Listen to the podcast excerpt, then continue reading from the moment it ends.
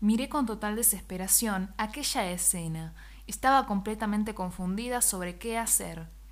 En el aljeringa, él era más fuerte, pero mi poder se mantenía por debajo del máximo de mis capacidades. Tardé unos segundos en reaccionar hasta que la voz de mi amiga me incorporó nuevamente a la realidad de un grito.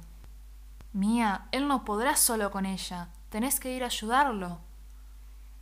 Iba a sumergirme plenamente en el mundo de los sueños, cuando la Moira y mi amigo cayeron pesadamente en este plano.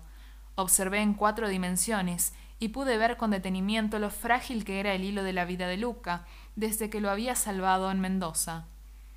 Sin ninguna duda, él estaba en desventaja frente a su rival. Cortar su hilo sería mucho más fácil que cortar el del resto. Esa era la ventaja de Atropos e iba a aprovecharla.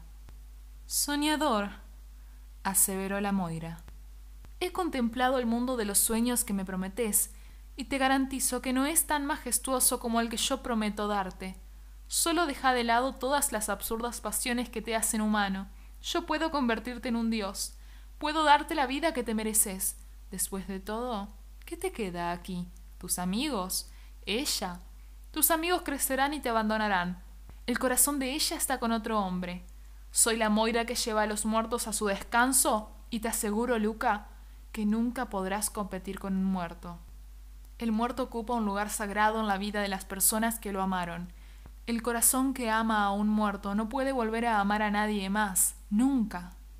Atropos, ¿Le querés dedicar toda la eternidad a mi humilde persona, pero no soportás unos instantes dentro de mis sueños?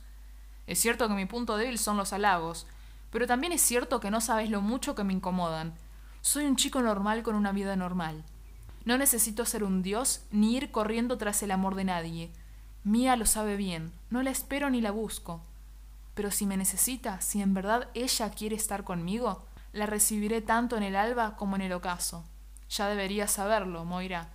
Puedo sentarme la vida entera a esperar por una oportunidad aunque jamás llegue.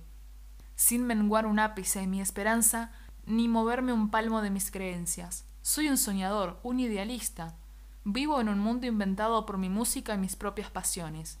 Y pese a lo frágil e inestable que es ese mundo, es mi mundo. Entonces mi amigo se abalanzó sobre ella y nuevamente se la llevó al tiempo del sueño profundo. Yo lo seguí. Juntos íbamos a enfrentarla. Aquella enorme masa de tiempo estancado emergió ante nosotros, y el lugar ahora era inmensamente más grande de lo que recordaba. Luca cambió su postura, y ahora se lo veía mucho más decidido a iniciar el combate. La mayor de las hermanas rió. Es hermoso, sin dudas, el mundo que creaste para mí, intervino la mujer.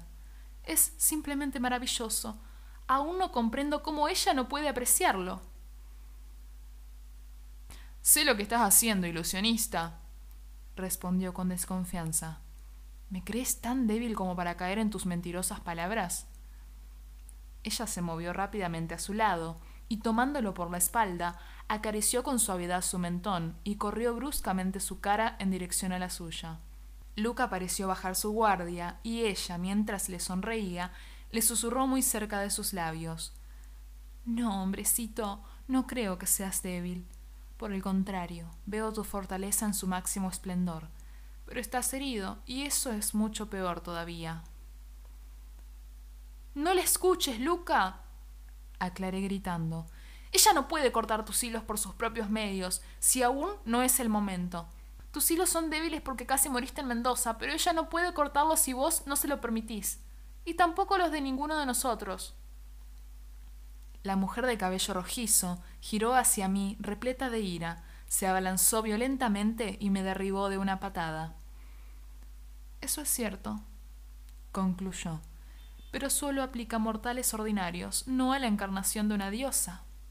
Kairos, yo puedo matarte, y con tu muerte tendré la certeza de que tu amigo cortará él mismo sus propios hilos. La mujer extendió su dedo índice, y haciendo con él cortos movimientos circulares, disparó un vapor oscuro que prontamente me cubrió por completo. Esta emanación controla el tiempo de todos los mortales, Dentro de esa burbuja quedarás para siempre dentro de tu propia historia, viviendo instante tras instante. los momentos más tristes y dolorosos de tu vida sin poder perecer. Cuando toda tu piel se oscurezca, no serás más que una sombra del pasado. Tu alma vagará por toda la eternidad y sobre aquellos acontecimientos que no podés cambiar. Luché y luché contra esa fuerza que me aprisionaba, pero no podía salir de allí. Mi nuevo guardián miró aquella escena pasmado, mientras Atropos parecía seguir arrullándolo al susurrarle al oído. Mi amigo frunció su ceño y, como si despertara de un sueño, apretó su puño, y eso solo bastó para destruir la fuerza que me contenía. La Moira pareció enfadarse mucho con él, y lo golpeó muy fuerte en el abdomen con su puño cerrado. Inmediatamente lo ayudó a levantarse, y su rostro volvió a parecer pacífico y calmo. Luca, no me obligues a lastimarte. Yo quiero lo mejor para vos. Ella nos odia, quiere separarnos. Yo solo quiero hacerte feliz, mi amor. Toma mi mano y acompáñame al mundo de los muertos. Con mucho gusto lo haría, Moira, contestó, pero creo que he resuelto quedarme. Entonces la mujer volvió a enfurecerse pero, lejos de desquitarse con mi nuevo guardián, me atacó cruzando golpes y patadas a velocidades extremas que yo sorprendentemente pude contener y esquivar. Me seguía atacando, y ambas intercambiábamos centenares de golpes de puño. Yo no recordaba haber avanzado tanto en el entrenamiento con mi anterior guardián, pero luego recordé que ahora algo de él estaba dentro de mí. Una parte de su memoria, o hasta quizás un fragmento de su alma, yacía en mi interior, me proporcionaba información que no conocía. Mientras más golpes cruzábamos, más cansada estaba y ella más renovada parecía. No podía seguir haciéndole frente, no tardé en lanzar un golpe demasiado predecible y mi rival logró bloquearlo arrojándome con violencia al piso. Puso su pie sobre mi hombro y con su maligna sonrisa materializó nuevamente sus enormes tijeras en su mano derecha. Mia Visconti. vociferó furiosa.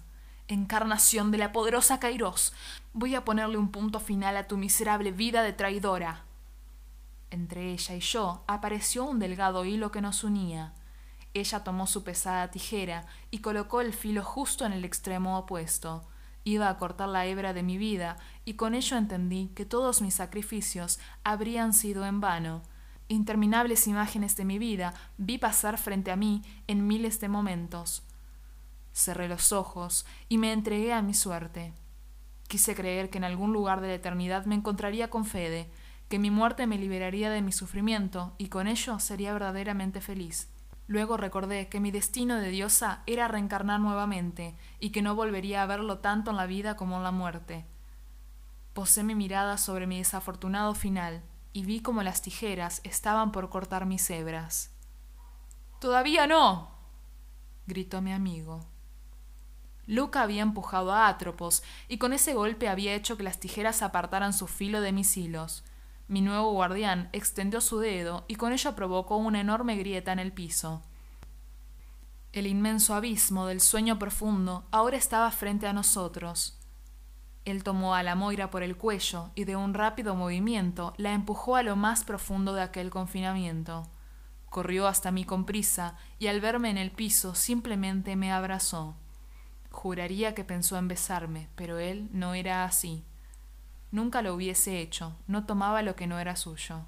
Y allí mismo creí que por fin había comprendido, entrelazado a mí, que pasara lo que pasara con nosotros, Debía dejar lo que sentía por mí en el pasado, enterrarlo en un abismo, como había hecho con la Moira, para luego seguir adelante.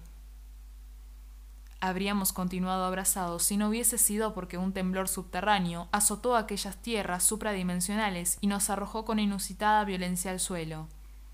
Del interminable abismo del tiempo del sueño profundo volvió a levantarse nuestra rival y esta vez pareció agrietar y devastar todo el terreno sobrevolando la nada que lo circundaba.